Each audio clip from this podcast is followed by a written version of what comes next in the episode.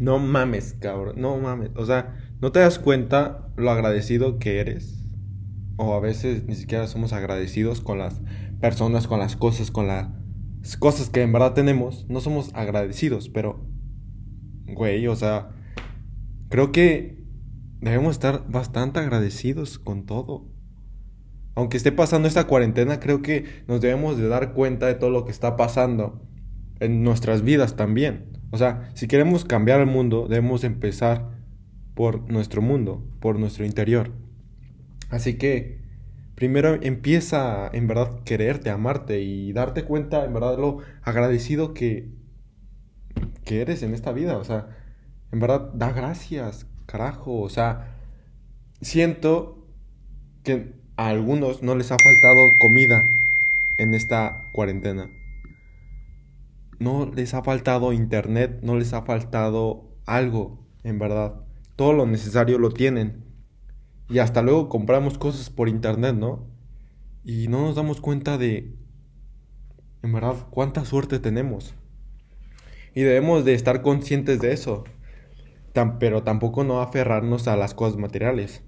Sabemos que si nosotros no estamos llenos de nosotros mismos, nada externo nos va a llenar, nada cosa material nos va a llenar.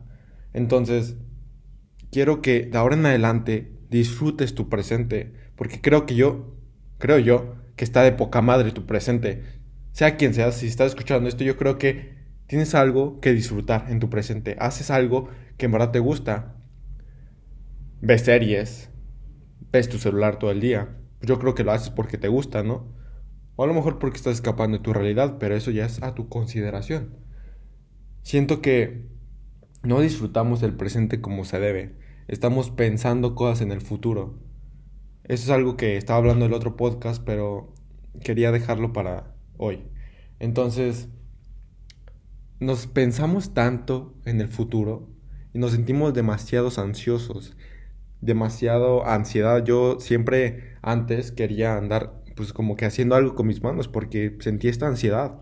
Entonces, eh, a medida he trabajado eso, ya pues lo he tratado de controlar y creo que ha sido un avance muy bueno. Entonces, wow, o sea, creé una nueva habilidad en esta cuarentena. Digo, wow, ¿no? O sea, ya no me siento ansioso, a veces sí, pero es porque me descontrolo porque no estoy consciente en verdad. Porque si no estás consciente, ¡pum!, te gana tu ego y te derrumba. Entonces tienes que estar consciente en verdad. Tienes que estar consciente de todo lo que haces, de todo lo que hay a tu alrededor, de que si tomas agua, de cuánto tomas agua, de que si comes esto, de que no comes esto, de que estás haciendo esto, de que no estás haciendo esto, de que en verdad si estás haciendo lo que te gusta, pues hazlo. Si algo, si algo tienes miedo de enfrentar en tu presente, tienes que hacerlo. Porque al final, yo creo que tenemos que enfrentar ese miedo que tenemos. En verdad, enfrentar todo eso y no andar pensando en el futuro ni en el pasado, sino enfrentar lo que ahorita nos da miedo y, y en verdad atacarlo de alguna otra manera. Porque la vida que te tocó está antes del miedo y la vida que quieres está después del miedo. Así que, ¿qué vida eliges? Siento que es muy importante ahora disfrutar nuestro presente, porque luego nos arrepentimos de las cosas, nos arrepentimos, sabes que no disfruté la cuarentena. Hace poco yo me fui a salir a correr con unos amigos y ya para que me enseñaran la ruta y así no, porque dije, ah, pues me voy a ir a correr en las mañanas, me gusta ver cómo se sale el sol y disfrutar la puesta del sol ahí en el cerro. Ya no. Entonces fui, ya me aprendí la ruta y ya iba solo ahí corriendo y, y después andaba pensando en mi ansiedad. Ay, si se me aparecen unos perros en el cerro y si me empiezan a corretear. Y yo decía, no. no, pues regrésate. Y yo, no, o sea, no, o sea, no te preocupes por el futuro, no te preocupes por el que va a pasar, no te preocupes por nada. Tú disfruta que ahorita puedes correr, tú disfruta, en verdad, que ahorita puedes caminar, que puedes escuchar, que puedes ver la puesta del sol, tú disfruta. No te estés preocupando si hay perros, ya si habrá, pues ya ni pedo, ya te mordieron, ¿no? O sea, chinga, pues ya. Entonces, andaba, era una lucha constante, porque es una lucha constante de tu mente contra ti. Ya yo ahí, ya me concentraba en la música, estoy escuchando música, música. Y ya, de repente volteo y hay ocho perros rodeándome así. Yo dije, no te pases. Pero yo caminando, di, Dylan, tranquilo, no pasa nada, no tengas miedo. Tú sigue tu camino. Y ya seguí mi camino y no pasó nada. No pasó nada porque si enfrentas el miedo, no te va a pasar nada. A lo mejor fue muy arriesgado, sí, arriesgado, a lo mejor me mordían, pero pues si me mordían, ya me mordían, ¿saben? O sea, no hay que tener miedo a eso, o sea, sí miedo, pero, o sea, las cosas pasan por algo y si me iba a pasar, a lo mejor era por algo.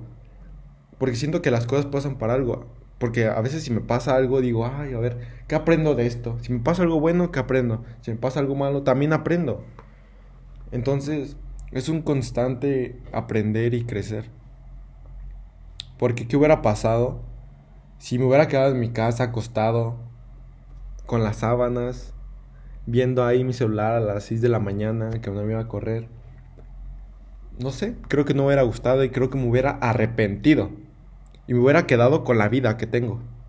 Porque la vida que quiero está después del miedo.